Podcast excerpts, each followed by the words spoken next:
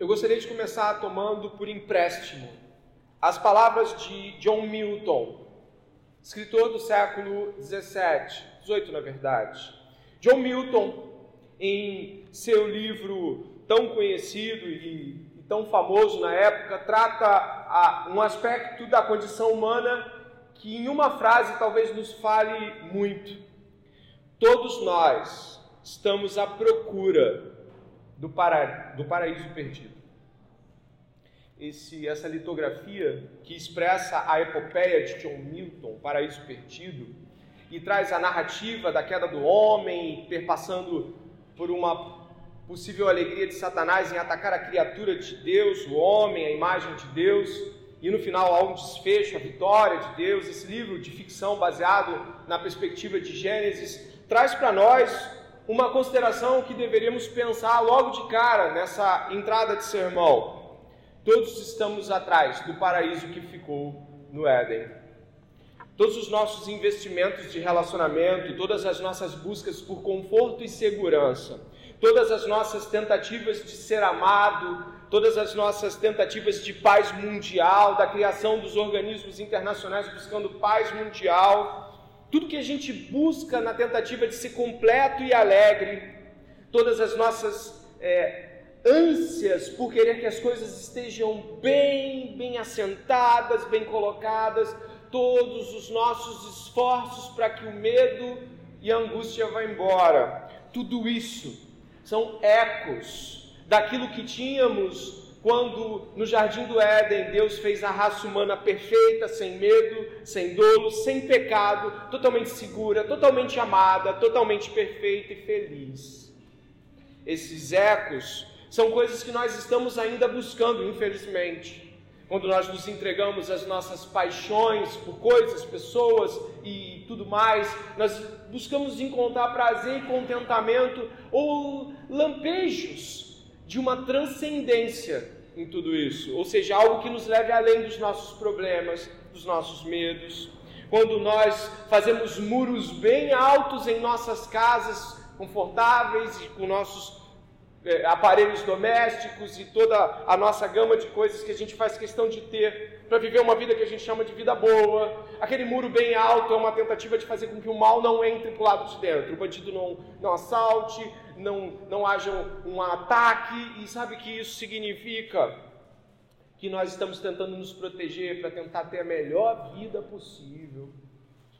Nós ainda estamos buscando o paraíso perdido mas é quando outro literário, outro autor, nossos esforços muitas vezes esbarram em uma realidade tal como a que C.S. Lewis nos apresenta no seu livro O Peso da Glória. Ele diz: Somos criaturas divididas, correndo atrás de álcool, sexo e ambições, desprezando a alegria infinita que se nos oferece, como uma criança ignorante que prefere continuar fazendo seus bolinhos de areia numa favela porque não consegue imaginar o que significa um convite para passar as férias na praia. É assim que C.S. Lewis traduz o homem quando Deus vai na direção dele e lhe oferece todas as coisas boas que Deus diz, tais como sua própria presença, vida eterna, salvação, paraíso eterno. Somos aqueles que continuam buscando o Éden, mas quando Deus nos oferece o paraíso final e definitivo, muitas vezes o que nós buscamos é nos manter em nossos bolinhos de areia, ao invés de ir para o fim de semana na praia com Deus. Essa condição humana de busca por um paraíso que não existe mais, você vai encontrar em basicamente tudo que você e eu buscamos desde estabilidade, conforto, segurança, amor, completude e paz. Mas ela não vai ser possível, não aqui, não agora. O capítulo 11 de Isaías traz o rei, seu governo e a, o, resultado final do estabelecimento do governo desse rei. Só para rememoriar, ainda que no panorama do livro, eu gostaria que você pudesse lembrar que Isaías, filho de Amós, profetiza por uma, uma série de décadas, vários reis diferentes, mais ou menos ali no ano 740 antes de Cristo, e ele está obviamente preocupado com a condição espiritual do seu povo. As profecias de Isaías apontam de que as coisas irão de mal a pior. Elas já estão terríveis, mas elas irão piorar. e a surdez do povo impede-os de ouvir as grandes coisas que Deus tem para eles.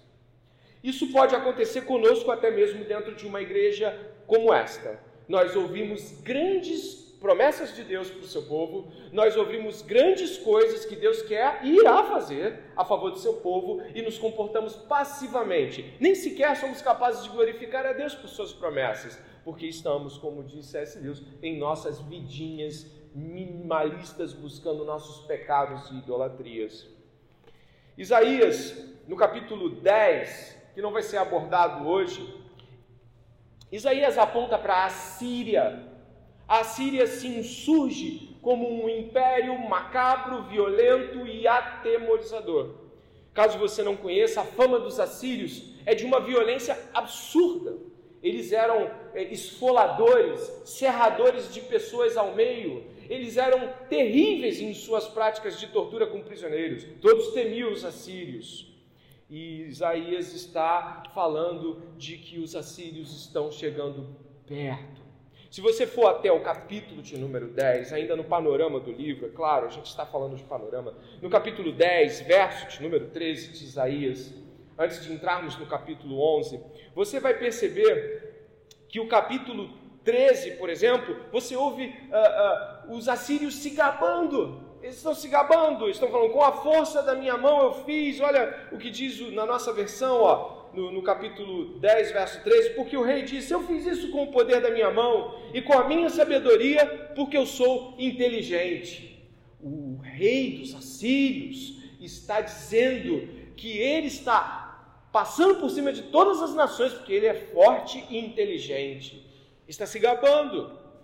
Se você puder observar ali uh, o, o, verso 15, por exemplo, você vai ver algo extremamente pertinente. Deus está falando o seguinte: será que o machado, dê uma olhada aí no capítulo 10, verso 15, será que o machado pode se gloriar contra aquele que corta com ele? Sabe o que Deus está dizendo?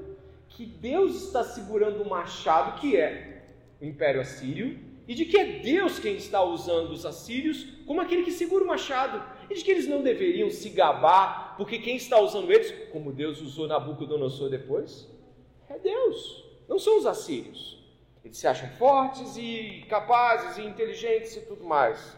Se você também observar, nós vamos ver ali no, no final do capítulo 10, também pode dar uma olhada, por favor, ali mais ou menos no, no verso de número 32, a gente pode ler do 32, olha, nesse mesmo dia, a Síria parará em Nob, agitará o punho fechado para o monte da filha de Sião, a colina de Jerusalém.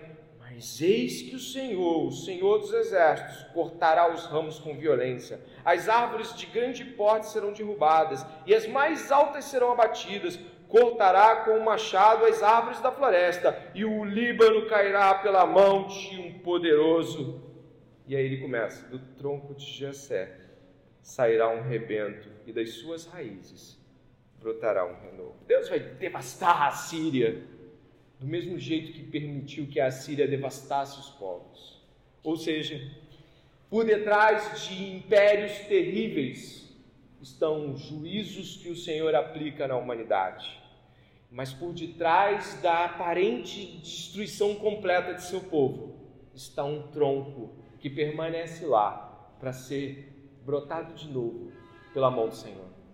Essa grandeza do Deus de Israel é o Deus que consegue usar os inimigos para aplicar punição, tanto nos pagãos quanto em seu próprio povo. Mas é o mesmo Deus que vai lá e renova seu povo através de uma promessa, de um tronco que aparentemente não tem vida. Neste ponto, eu gostaria de olhar para o verso 1 né, do capítulo 11 com você e você vai ver a trajetória dessa história a partir de uma expressão que você encontra logo ali, que você tem, tem que entender. Do tronco de Jessé sairá um rebento, e das suas raízes brotará um renovo. Quem é Jessé? Jessé foi pai de Davi. Jessé, como você conhece a história, né, que tinha outros filhos, Samuel foi lá e Deus mandou ungir Davi que era filho de Jessé. Aqui a menção de Jessé, que já nos vai deixar mais atentas, aponta para uma realidade de 2 Samuel, capítulo 7. O segundo livro de Samuel aponta de que um descendente da casa de Davi continuaria reinando. Mas o que nós talvez não percebemos é que o capítulo 10, olhe de novo, por favor, ainda no panorama. O capítulo 10 termina em algo que é aparentemente temporal, o 34, 33, 34 do capítulo 10 são coisas que aconteceram naquele tempo. São coisas que aconteceram com os assírios naquele tempo. Mas num passe, eu não diria de mágica, mas eu vou me apropriar dessa palavra. Num passe de mágica, o que acontece? O verso 1 do capítulo 11 parece que está falando do mesmo assunto, mas já avança vertiginosamente no tempo. Do verso 34 para o verso 1, não são meses, nem anos e nem centenas de anos. Ele vai apontar para tempos longínquos e muitos deles ainda nem cumpridos. É o que nós. É, é, é como se nós estivéssemos falando do capítulo 10 na, na, na segunda-feira e na terça-feira acontecesse o capítulo 11, mas não é assim. O profeta está olhando para coisas das quais ele mesmo não conseguiu tanger e tocar em seu tempo. Chamamos isso de perspectiva profética. Pois é, esse, essa perspectiva profética de Isaías é que ele sabia que algumas coisas estavam próximas, como por exemplo, Senaqueribe, capítulo 36, 37, 38, o rei da Assíria é algo próximo. Mas existem coisas que não estão ali para acontecerem naquele momento, embora sejam profecias no mesmo livro, com versículos muito próximos. Essa perspectiva a gente encontra, por exemplo, na fala do apóstolo Pedro na primeira epístola, e eu coloquei aqui para vocês verem. Dê uma olhada só no que Pedro diz acerca de coisas como essa. Pedro diz assim: Foi a respeito dessa salvação que os profetas indagaram e investigaram. Eles profetizaram a respeito da graça destinada a vocês, investigando qual a ocasião ou quais as circunstâncias oportunas que eram indicadas pelo Espírito de Cristo que neles estava, ao predizer os sofrimentos que Cristo teria de suportar e as glórias que viriam depois desses sofrimentos. A eles foi revelado que, leia comigo, não para si mesmos, mas, consegue ver? Não está não, Vitor? Oh, oh, Isabela, ah, não foi essa parte. A eles a eles foi revelado que não para si mesmos, mas para vocês, ministravam as coisas que agora foram anunciadas a vocês por aqueles que, pelo Espírito Santo, enviado do céu, lhes pregaram o Evangelho, coisas que os anjos desejavam contemplar. Os profetas apontavam para nós. Eles escreviam coisas que tinham a ver com seu tempo e num versículo seguinte já eram para um tempo que nem sequer o tempo de Cristo, é o tempo de Apocalipse, por exemplo, de coisas que não aconteceram.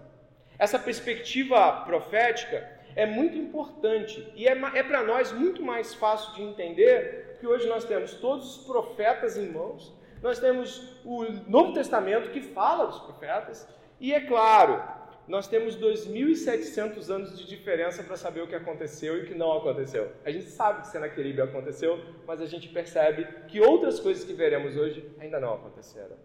Nesse panorama, nessa perspectiva de entrada do livro, eu gostaria que você percebesse no capítulo 11 que são duas poesias unidas em uma perspectiva de divisão por meio do verso 10 e do verso 11 do capítulo 11. Observe, por favor. Naquele dia, verso 10, a raiz de Jessé estará posta por estandarte dos povos. As nações recorrerão a ela, e a glória será a sua morada. Naquele dia, o Senhor tornará a estender a mão para resgatar o resto do seu povo, que foi deixado da Assíria, do Egito, de Patros, da Etiópia, de Elão, de Siná, de Ramate e das terras do mar. Levantará um estandarte. Repare o verso 12 o verso 11 dá início a uma série de perspectivas. E até o verso 10 nós temos uma outra. São dois grupos de poesias onde Isaías conecta aspectos importantes sobre o reinado desse tronco, da raiz de Jessé, desse broto de Jessé. Portanto, para ajudar a nossa compreensão textual, eu vou pedir que você possa olhar essa divisão que vai ficar aqui para vocês. Quando nós pudermos observar essa divisão, nós vamos ver o panorama dessas mudanças. Por exemplo, a gente já viu o panorama do livro, né? que foi o que a gente acabou de ver. Em seguida, você vai estar com o tronco de Jessé, raiz, ramo e descanso. Verso 1 e 2. Dentro disso, o governo desse tronco de Jessé, o mundo que ele promete, sua posição mundial naquele dia. E aí para um pouco. Em seguida, ele continua. Aí já é o braço do Senhor, o estandarte do Senhor, a bandeira do Senhor levantada para que os povos de todos os lugares venham até o Senhor. E por fim, do verso 14 ao verso 16, o domínio do mundo. Esse capítulo 11, ele é muito importante para que a gente possa ter uma compreensão de como será o reinado de Cristo no fim dos tempos. Para os pré-milenistas, para os amilenistas, não vou mexer nisso hoje, mas nós vamos entender como é o reino de Jesus, o reino escatológico de Jesus. Portanto, tendo visto esse panorama geral, eu te convido a entrarmos versículo após versículo no verso 1 do capítulo de número 11. A gente começa lendo do tronco de Jessé, diz assim: sairá um rebento e das suas raízes brotará um renovo. Repousará sobre ele o Espírito do Senhor, o Espírito de sabedoria, de entendimento, o Espírito de conselho e de fortaleza, o Espírito de conhecimento e de temor do Senhor. Eu vou até o verso 3. Ele terá o seu prazer no temor do Senhor. Não julgará segundo a aparência, nem decidirá pelo que ouviu dizer. Tronco de Gessé, raiz de Gessé, broto de Gessé, o que está acontecendo? Bom, o que nós temos aqui é algo surpreendente. Nós encontramos, por exemplo, uh, os livros como uh, o livro de Reis, falar assim, e fulano de tal era filho de Davi, da casa de Davi. Mas você não encontra filho de Jessé. Você também não encontra uma repetição de Davi. Ele era o Davi II. De forma alguma. Você encontra descendentes de Davi na narrativa do livro de Reis. Mas você não encontra o filho de Jessé de novo. O que vamos ver aqui é surpreendente. O tronco de Jessé tem raízes e brotos. E este que virá, esse Messias, esse escolhido de Deus, ele é tanto as raízes quanto o broto. Ou seja, ele é tanto aquele que vem antes do tronco, quanto aquele que vem depois do tronco. A realidade dele não é apenas de ser um broto de Jessé, mas ele antecede Jessé. A, a expressão raiz aqui não quer dizer exatamente o que fica embaixo do tronco, mas o que vem antes dele. É o que vem e o faz. Ele é tanto pai de Jessé quanto filho de Jessé. Ele é eterno, mas nasceu. Essa é a realidade que nós encontramos nessa afirmação. O Messias que viria precisaria não apenas ter nascido, mas nunca ter nascido na eternidade. Ele precisaria ser eterno, ou seja, ele precisaria ser uma raiz anterior ao próprio Jessé, mas ao mesmo tempo ele precisaria ser um broto, um novo Davi, não o mesmo Davi. Apesar da semente de Davi ser sempre lembrada como o Messias veio, é filho de Davi, a expressão exata que, que ele usa aqui, que Isaías usa, é que ele é um broto de Jessé, um novo Davi, Chamamos Jesus costumeiramente às vezes de novo Adão por causa de Romanos capítulo 5. E ele também é um novo Davi. Ele é um Davi que veio da eternidade. Isso é importante que você assinale. Ele é antes de Jessé. Ele é depois de Jessé. O verso 1 do tronco de Jessé sairá um rebento. Nós estivemos aqui com o nosso irmão David pregando sobre o capítulo 9. A terra devastada que dizia o Senhor faria no capítulo 6, ela é comprovada pela devastação completa no capítulo 9. Se você puder ir até lá, por favor. Capítulo 9.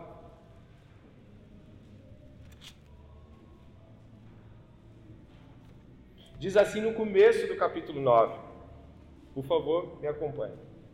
Mas para a terra que estava aflita não continuará a escuridão Deus, nos primeiros tempos, tornou desprezível a terra de Zebulon e a terra de Naphtali, mas nos últimos tempos tornará glorioso o caminho do mar, além do Jordão, Galiléia dos gentios. O povo que andava em trevas viu grande luz, e os que viviam na região da sombra da morte resplandeceu a luz. Tu, Senhor, tem multiplicado este povo e aumentaste a tua alegria, e eles se alegram diante de ti, como se alegram no tempo da colheita, e como exultam quando repartem os despojos, porque tu quebraste o jugo que pesava sobre eles, e a vara que lhe feria os ombros, e o cetro do seu opressor, como no dia da vitória sobre os medianitas.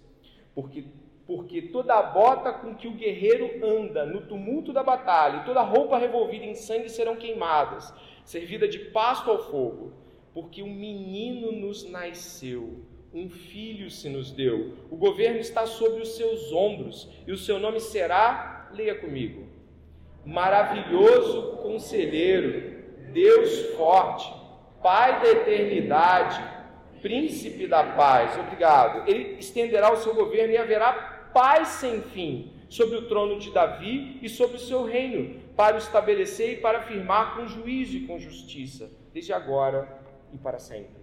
Esse menino é filho de Jessé, mas também é raiz de Jessé. Por que nós entendemos isso e por que isso é tão importante para nós? Porque nós estamos falando do mesmo Jesus que em Apocalipse diz: Eu sou o primeiro e o último. Eu sou o Alfa e o Ômega. Eu estive morto, mas agora estou vivo pelos séculos dos séculos. As afirmações apontadas aqui são grandiosas. Nós não estamos diante de um rei que simplesmente apareceu, nasceu e morreu. Jesus Cristo é eterno. Amém? Eu gostaria de continuar com você, voltando para o capítulo 11, por favor, onde outra grandeza e beleza enorme é dita sobre Jesus. Verso 2: Repousará sobre ele o Espírito do Senhor, Espírito de sabedoria e de entendimento. Essa afirmação que em Lucas 4,18 Jesus faz acerca de si mesmo ao ler Isaías 61, de que o Espírito do Senhor está sobre ele, é a afirmação que nós encontramos aqui. O Espírito do Senhor está sobre este, que é filho do, de, de Jessé, do tronco de Jessé. Se você puder perceber o verso 2, existem palavras que vão se contrapor às que virão em seguida. E eu quero destacá-las para você. Repare, diz assim: repousará sobre ele o Espírito do Senhor, o Espírito de sabedoria e de entendimento, o Espírito de conselho e de fortaleza. Essas palavras são usadas por Isaías quase que o tempo todo. E elas não são palavras simples. Por quê? Porque ele usa em vários trechos do livro. Como, por exemplo, acredito que eu tenha colocado aqui, Isaías 36, versos 4 e 5. Acho que está aqui, não está? Dê uma olhadinha aí. Não? Sim? Será que eu coloquei? Eu acho que não. Então, hoje está dando meio ruim aqui o meu slide. Me acompanhe, por gentileza, marcando sua Bíblia em Isaías 11, por gentileza, vá até Isaías 36, verso 4 e 5. Está bem pertinho. Isaías 36, verso 4 e 5. Senaqueribe invade Judá. Esse rei da Síria, terrível e poderoso, envia alguém, o Rabsaquer, para afrontar os israelitas. Dê uma olhada no que diz Rabsaquer. Verso 4.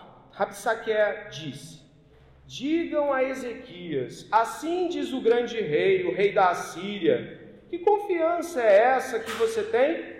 Bem posso dizer que o seu conselho e o seu poder para a guerra são meras palavras. Em quem você está confiando para, se re... para que se rebele contra mim? Dê uma olhada e volte.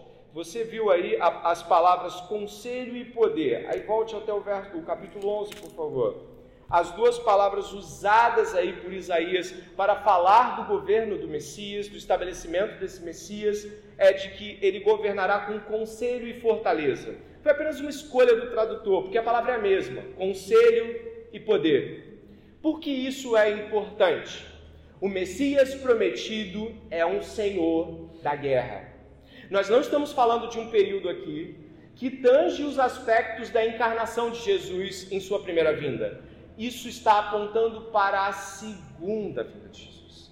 Está apontando para uma realidade onde Jesus vem não como aquele que estende a salvação e morre na cruz, mas como um líder militar que tem conselho e poder. São as mesmas palavras e ela, o, o livro traz muito disso por conta até do seu panorama bélico muitas vezes. O que nós encontramos é que o Messias de Isaías não é apenas um homem com conhecimento vasto, ele é um senhor da guerra. Ele é alguém que vai estabelecer um limite muito claro e vai fazer isso a partir da espada. É a segunda vinda de Jesus.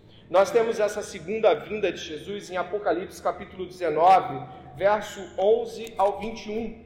Não sei se está aí, acho que está aqui sim. Dê uma olhada, por favor, mas eu posso ir na minha Bíblia também para me certificar que deu tudo certinho aqui. Marque aí Isaías, Apocalipse capítulo 19, verso 11 ao 21, por favor. Apocalipse capítulo 19, verso 11 ao 21. Repare como é a segunda vinda de Jesus. Nós entendemos a primeira vinda. Deus amou o mundo de tal maneira que deu seu único filho e vem Jesus, nasce numa manjedoura, é criado em família humilde, muito simples. Ele não tem instrução formal que todo mundo gosta. Ele, ele leva 12 homens com ele, ensina-os a palavra. Todo mundo simples, pescador, gente humilde, ninguém extremamente alto. Jesus morre pregado nu, espancado numa cruz, é colocado em um sepulcro emprestado. A gente conhece essa primeira vinda, nós conhecemos ela. Mas olha a segunda vinda. Apocalipse capítulo 19, verso 11: E vi o céu aberto, e eis um cavalo branco, e o seu cavaleiro se chama Fiel e Verdadeiro, e julga e combate com justiça. Os seus olhos são como chama de fogo na cabeça dele há muitos diademas, tem um nome escrito que ninguém conhece, a não ser ele mesmo. Está vestido com um manto encharcado de sangue, e o seu nome é Verbo de Deus. Os exércitos do céu o seguiam, montado em cavalos brancos e vestidos de linho finíssimo, branco e puro. Da sua boca sai uma espada afiada, para com ela ferir as nações ele mesmo as regerá com cetro de ferro, e ele mesmo é que pisa o lagar do vinho do furor da ira do Deus Todo-Poderoso. Eu ressalto ainda, não terminando a leitura, ele mesmo pisa. Jesus, o Verbo de Deus, virá em fúria e ira santa, esmagando todos que se mantiverem rebeldes. E continua: no seu manto e na sua coxa está escrito um nome: Rei dos Reis e Senhor dos Senhores. Então vi um anjo posto em pé no sol. Ele gritou com voz, com voz forte, dizendo a todas as aves que voam pelo meio do céu: Venham, reúnam-se para a grande ceia de Deus, para comer carne de reis, carne de comandantes, carne de poderosos, carne de cavalos e seus cavaleiros, carne de todos, quer livres, quer escravos, tanto pequenos como grandes. E vi a besta e os reis da terra com os seus exércitos reunidos para fazer guerra contra aquele que estava montado no cavalo e contra o seu exército. Mas a besta foi presa, e com ela foi preso o falso profeta, que com os sinais feitos diante da besta, seduziu aquele que receberam a marca da besta e eram os adoradores da sua imagem. Os dois foram lançados vivos no lago de fogo que queima enxofre. Os outros foram mortos com a espada que saía da boca daquele que estava montado no cavalo, e todas as aves se fartaram das suas carnes. Uma vez eu conheci uma mãe que não gostava que a sua filha lesse Apocalipse. E ela falava que era extremamente pesado e amedrontador. Mas um cenário como esse não pode ser de outra forma. Jesus Cristo virá e em sua segunda vinda virá como chefe militar, estabelecendo juízo sagrado, ira sagrada e santa contra todos aqueles que permanecerem rebeldes em relação ao seu Deus e Pai. E diz a palavra: Ele mesmo pisará o, o lagar. Lagar é aquele lugar onde se põe a uva para você esmagar e sair o vinho. Imagine isso colocando gente no lugar de uva. Pesado demais. Realidade que espera a humanidade rebelde. Voltando para Isaías, eu peço que você me acompanhe, por favor. Nós encontramos, então, que esse Espírito do Senhor que está sobre ele é o Espírito do conhecimento e temor. Esse é algo maravilhoso a ser dito aqui. Está, está escrito que, ó, olha o verso 2 parte B, o espírito de conselho e de fortaleza, o espírito de conhecimento e de temor do Senhor. Esse líder militar, ele tem algo extremamente diferente de todos os grandes líderes militares que você já jamais ouviu falar. Ele teme o Senhor. Ele tem uma atitude de temor reverente em relação a Deus. Ele não se, se subeleva, ele não se vê é, destacado de uma autoridade tal como a dele. Ele teme ao seu Deus. Nós também vemos aí no verso 3 e 4, me acompanhem, ele diz assim: Ele terá o seu prazer no temor do Senhor não julgará segundo a aparência, nem decidirá pelo que ouviu dizer, mas julgará com justiça os pobres e decidirá com equidade a favor dos mansos da terra. Castigará a terra com a vara de sua boca e com o sopro dos seus lábios matará o perverso. Vamos perceber os versos em comparação, por favor. Dê uma olhada no que ele vai fazer aqui em relação aos pobres e aos mansos. Olha o verso 4 ele julgará com justiça e decidirá com equidade a favor dos mansos, dos justos, daqueles que estão do lado dele, e castigará e matará os perversos. Isso está totalmente ligado ao que nós encontramos em Apocalipse. Os justos aguardam a manifestação do Filho de Deus, justamente para que a justiça seja feita contra aqueles que se mantêm rebeldes. A gente avança um pouquinho e vai caminhar é, principalmente ali do verso 6 até o verso 9, onde nós vamos encontrar o que acontece depois de toda esta guerra. Nós falamos de uma enorme guerra aqui. Nós falamos de algo terrível. A terra será abalada com, com todos os seus poderes jogados ao chão. O Messias virá e esmagará tudo isso, pisará tudo isso. Mas o que, que acontece com o mundo depois disso? Que é muito importante de saber você vai ver o paraíso perdido de volta. Dê uma olhada nos versos 6 a 9. O lobo habitará com o cordeiro, e o leopardo se deitará junto do cabrito. O bezerro, o leão novo e o novilho gordo andarão juntos, e um pequenino os guiará. A vaca e a ursa pastarão juntas, e as suas crias juntas se deitarão, e o leão comerá palha como o boi a criança de peito brincará sobre a toca da cobra, e já o desmamado meterá a mão no ninho da serpente. Não se fará mal nem dano algum em todo o meu santo monte, porque a terra se encherá. Olha do que, que ela se encherá? Do conhecimento do Senhor, como as águas cobrem o mar. Algo maravilhoso é apontado aqui. Uma espécie de Éden restaurado. As estruturas aqui são muito claras. Repare aí que os animais, a primeira coisa que é perceptível no verso 6 é de que a inimizade entre predadores e presas parece que acaba. Aqueles que antes atacavam para comer não fazem mais isso. A, a natureza é afetada pela vitória completa do Messias. A natureza é restaurada pela vitória desse rebento de Jessé esse rei não apenas estabelece uma paz ao vencer os seus inimigos, né? como, como o salmo diz, colocá-los ao, estrado de seus pés, mas depois disso algo sobrenatural acontece. A natureza, os animais são afetados. O verso seguinte vai dizer assim, ó, o leopardo vai falar do cabrito, são geralmente presa e, e predador, né? Você vai encontrar ali a vaca e a ursa pastarão juntas. Espera aí, verso 7 diz que a vaca e a ursa pastarão. Se lembra de Gênesis capítulo 1? Os animais pastavam, todos eles juntos comiam erva do campo. Há uma restauração, há uma condição ideal de paz entre os animais e a própria natureza fisiológica dos animais é afetada. Ele está trazendo as memórias do Éden dentro de uma, de uma, de uma, uma posição de um Éden futuro. Tem mais aqui. Dê uma olhada no verso 8. A menção aqui nos lembra a antiga inimizade da semente de Eva com a serpente. A ideia aqui é uma metáfora para dizer que a maldição que havia sobre o homem, ou seja, a picada da serpente, ela nos aponta para a entrada do pecado no mundo, a serpente, o veneno do pecado entrando no mundo. Aqui não há mais. Uma criança não se assusta mais com isso. Claro, é, é um modo metafórico de falar sobre isso. Mais à frente, um pouquinho, o verso 9 vai apresentar o motivo pelo qual todas essas coisas encontraram seu, seu destino. É de que a terra se encheu do conhecimento do Senhor.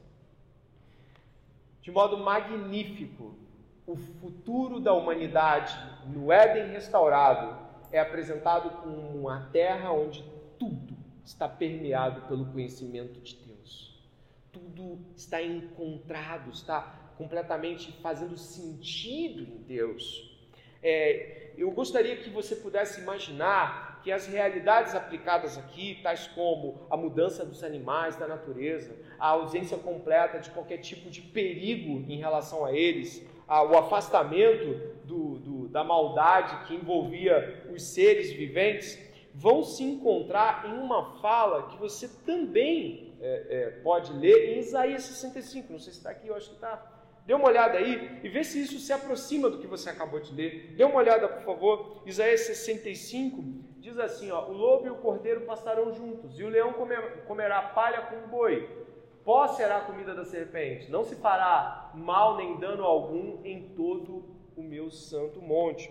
Mais importante do que isso é entender o que vem antes disso. Isso aí você encontrou agora em Isaías 11. Você fez um paralelo, falou, poxa, está igual. Tá, o texto está igual. Mas onde isso está acontecendo? Isaías 65, 17 ao 19 diz assim: Pois eis que eu crio novos céus e nova terra e não haverá lembranças das coisas passadas, jamais haverá memória delas. Exultem e alegrem-se para sempre no que eu crio, pois eis que crio para Jerusalém alegria e para o seu povo exultação. E me alegrarei por causa de Jerusalém, e exultarei no meu povo, nunca mais se ouvirá nela nem voz de choro e nem clamor.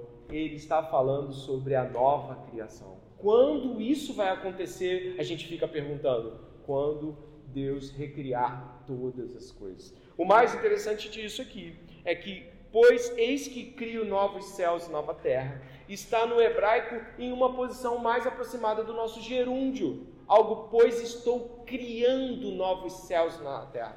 O ato redentivo de Deus está caminhando processualmente. Você também encontra isso em Apocalipse, quando lá na frente ele diz: Eis que estou fazendo novas todas as coisas. É a mesma continuidade de pensamento. Deus está fazendo renovação de todas as coisas em Cristo Jesus. Quando isso vai acontecer, pastor? Quando novos céus e nova terra estiverem prontos, acabados para que possamos estar neles. Por último, o verso 10. Esse verso vai dizer o seguinte: Naquele dia, a raiz de Jessé estará posta por estandarte dos povos. Olha o desfecho. Olha o desfecho. O nascimento.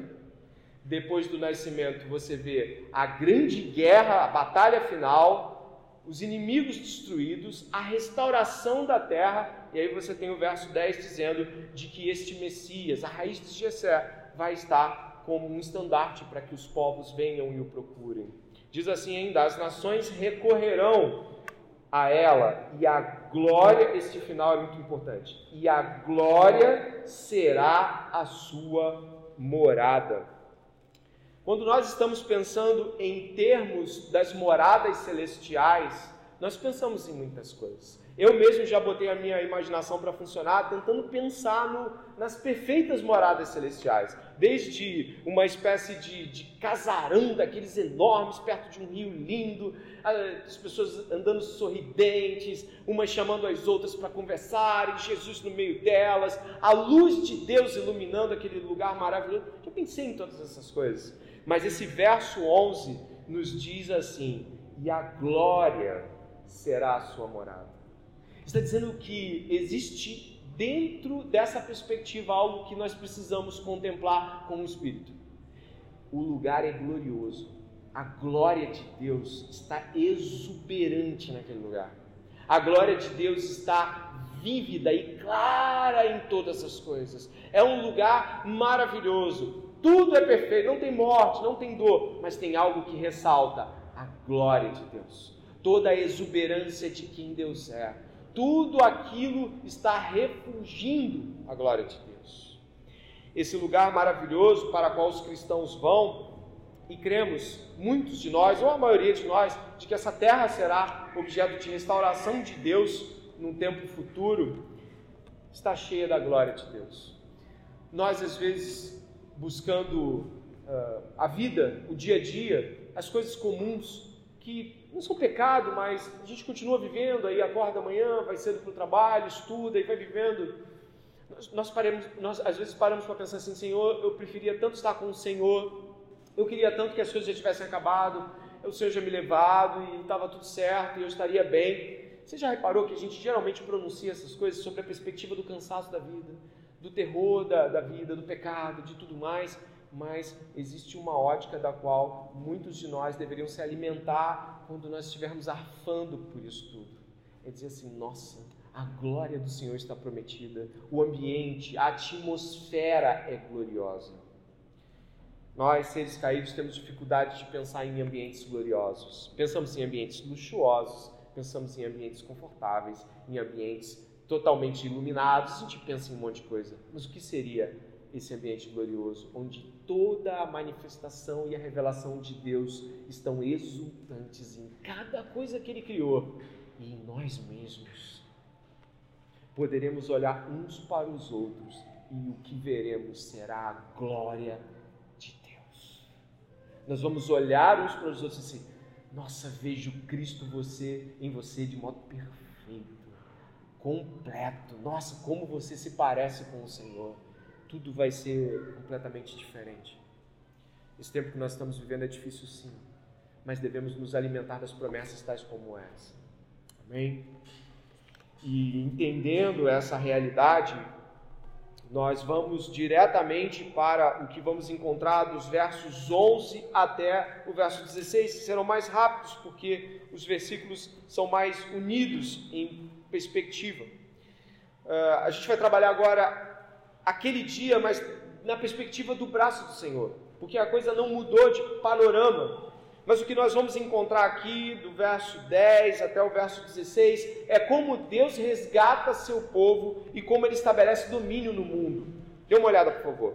Verso 11, na verdade. Naquele dia, o Senhor tornará a estender a mão para resgatar o resto do seu povo, que for deixado da Assíria, do Egito, de Patros, da Etiópia, de Elão, de Sinar, de Ramate e das terras do mar levantará um estandarte para as nações, ajuntará os desterrados de Israel e recolherá os dispersos de Judá, desde os quatro cantos da terra. Verso 13: A inveja de Efraim acabará, os adversários de Judá serão eliminados. Efraim não terá inveja de Judá, e Judá não oprimirá Efraim. Ao contrário, voarão sobre os ombros dos filisteus ao ocidente. Juntos despojarão os filhos do oriente estenderão as mãos sobre Edom e Moabe, e os filhos de Amon lhes serão sujeitos.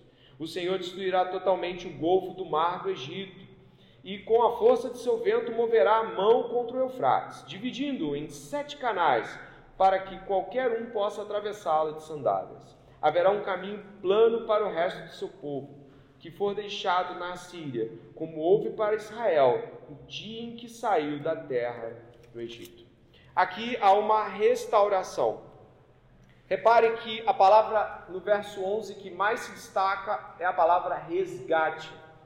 O Senhor está resgatando o seu povo, redimindo o seu povo. O verso 12 termina nos apontando para como esse, essa redenção vai estar. Ela vai estar sendo operada nos quatro cantos do mundo. Significa que ele também não está falando, por exemplo, do retorno de Israel para a sua terra depois do exílio babilônico porque nós não estamos falando disso, estamos falando de algo mais amplo. Existe povo de Deus aqui nesta profecia espalhado em toda a terra. Isso aponta muito mais para uma realidade em Cristo Jesus do que qualquer realidade pós-exílica. Ainda dentro desse panorama, nós podemos encontrar, dê uma olhadinha, não sei se está, Mateus 24, né? Mateus 24, Jesus aponta algo que nos liga a esse texto. Olha o que ele diz.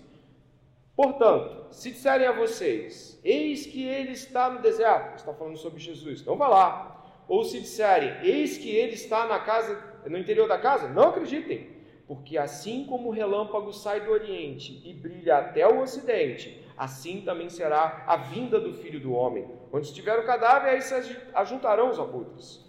Logo em seguida a tribulação daqueles dias, que nós acabamos de ler, o sol escurecerá, a lua não dará sua claridade, as estrelas cairão do firmamento os poderes dos céus serão abalados. Então aparecerá no céu o sinal do Filho do Homem.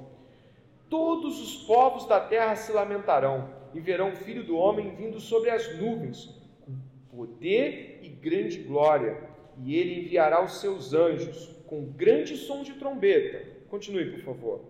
Os quais reunirão os seus escolhidos dos quatro ventos, de uma a outra extremidade dos céus. Isso aqui está, está nos mostrando claramente de que o Senhor, nos, nos, nos últimos tempos, vai haver um resgate do povo de Deus, dos eleitos de Deus, em todos os lugares onde eles estiverem. O Senhor não vai deixar ninguém por aí sem que ele o veja e seja resgatado. Isso que nós encontramos aí nesses versos. Mais em seguida, um pouquinho à frente, por favor, nos versos que nós encontramos adiante, eles culminam do 13 ao 16 na afirmação do 16. Porque a afirmação do 16, repare por favor, trabalha uma espécie de novo êxodo. Aqueles que não conhecem a história do êxodo, Deus resgata seu povo das mãos do Egito. Deus resgata seu povo de um cativeiro de 430 anos. E resgata-o com um braço forte, abrindo o mar, e você vai ver similaridades do texto. Nós estamos falando de um segundo êxodo, o êxodo definitivo.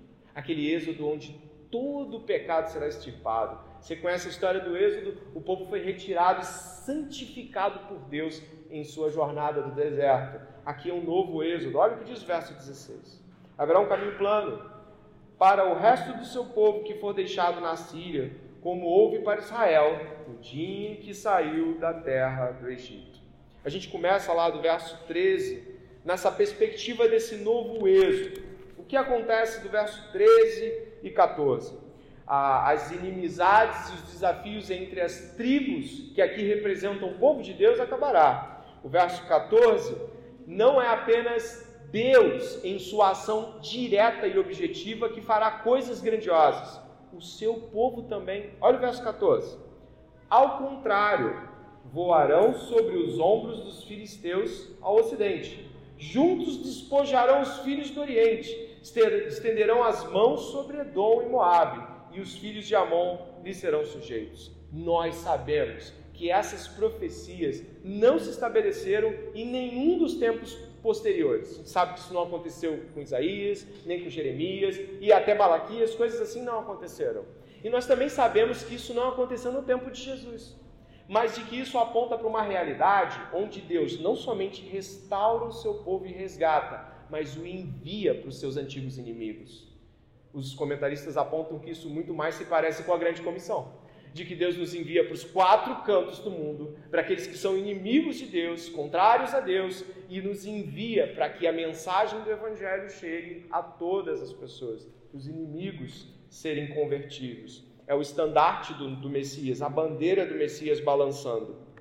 Mais um pouquinho à frente, já indo para os nossos finais aí, nós encontramos o verso 15, dê uma olhada. O Senhor destruirá totalmente o golfo do mar do Egito e com a força do seu vento moverá a mão contra o Eufrates, dividindo-os em canais para que qualquer um possa atravessá-los de sandálias. Repare aqui a unidade em termos de teologia bíblica. Está falando aqui do Golfo do Mar. Esse Golfo do Mar é o Mar Vermelho. Está trazendo uma memória para Israel. Está falando aqui do Eufrates. Caso você não sabe, o Eufrates é um rio que fica na antiga região da Babilônia é um lugar diferente do Egito, são posições diferentes. A Babilônia vai apontando para o norte, o Egito vai apontando para o sul. É como se os obstáculos para que essas pessoas avançassem fossem quebrados. Tanto o Mar Vermelho quanto o Rio Eufrates não representarão nenhum obstáculo. Basicamente, o que Deus está falando é o seguinte: vocês vão passar com de sandálias, vão passar andando por isso. Também sabemos que essas profecias não aconteceram no tempo é, do povo de Israel. Não aconteceram na primeira vinda de Jesus, mas elas são apontadas como os filhos de Deus alcançando os outros lugares que na terra é, é são impossíveis naquele momento. E por fim, nós vamos caminhando para o verso 16, que é o nosso verso de desfecho. E ele diz: haverá um caminho plano. para o resto do seu povo, que for deixado na Assíria, como houve para Israel no dia em que saiu da terra do Egito. Jesus é comunicado a nós como caminho, a verdade e a vida. O Messias aqui é o chefe guerreiro, o Messias é aquele que é a raiz de Jessé, mas também é o broto de Jessé. Ele é o chefe guerreiro, ele é o resgatador do seu povo, como você viu nos versos anteriores. Ele é aquele que pega as tribos, né? Efraim, e ele vai juntando as tribos que estão em inimizade, depois ele as envia. E no final de tudo, ele provoca o novo e definitivo êxodo do seu povo. O povo é resgatado, o povo é separado e tudo acaba. Essa história que nós acabamos de ouvir que Isaías deve ter contado, eu queria que você pudesse imaginar como as pessoas ficaram pensando quando isso vai acontecer. Como isso vai acontecer? Essas coisas são muito grandiosas. Essas coisas são apontadas para nós. E talvez para além de nós. Talvez nós não venhamos a testemunhar isso com os nossos próprios olhos, mas as gerações vindouras sim. Mas eu peço que você possa ficar com alguns pontos especiais desse sermão. O primeiro é de que Jesus está voltando. E o profeta Isaías já estava dizendo sobre a segunda vinda antes da primeira você e eu devemos nos preparar para encontrarmos com Jesus. Nós devemos nos preparar porque se estamos nas milícias do exército de Jesus, nós devemos, assim como Efésios 6 diz, usar a armadura de Deus, que é a armadura não contra homens ou contra exércitos humanos, mas contra potestades e principados que militam contra os crentes. Segundo, espere pelo novo céu e nova terra. E espere por duas coisas maravilhosas no novo céu e nova terra. Um, tudo isso vai estar cheio do conhecimento de Deus. Tudo vai apontar para Deus e tudo vai trazer uma realidade profunda de quem Deus é. E dois, toda a atmosfera daquele grande lugar, naquele grande dia, tudo aquilo que veremos é repleto de glória se tivéssemos que pensar em uma morada, talvez não pensaríamos em glória, mas o que Deus quer nos marcar aqui é: será um ambiente glorioso, repleto do conhecimento de Deus, onde todos os inimigos foram postos é, por debaixo dos pés de Jesus. Ele venceu todo mundo. E nós hoje, esperando que essas grandes coisas aconteçam, talvez estejamos aí brigando por migalhas de coisas que vão passar.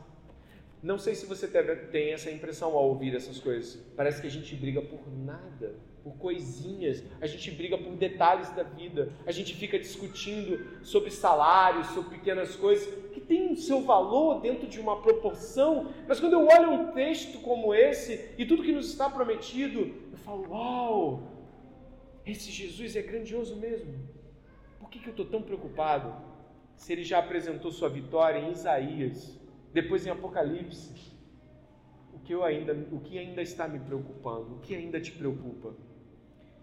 Que o Senhor seja o nosso estandarte, a bandeira que balançamos para que outros possam vê-lo. Que em nome de Jesus essa noite você possa pensar em missões. Você possa pensar em ir além de onde você está.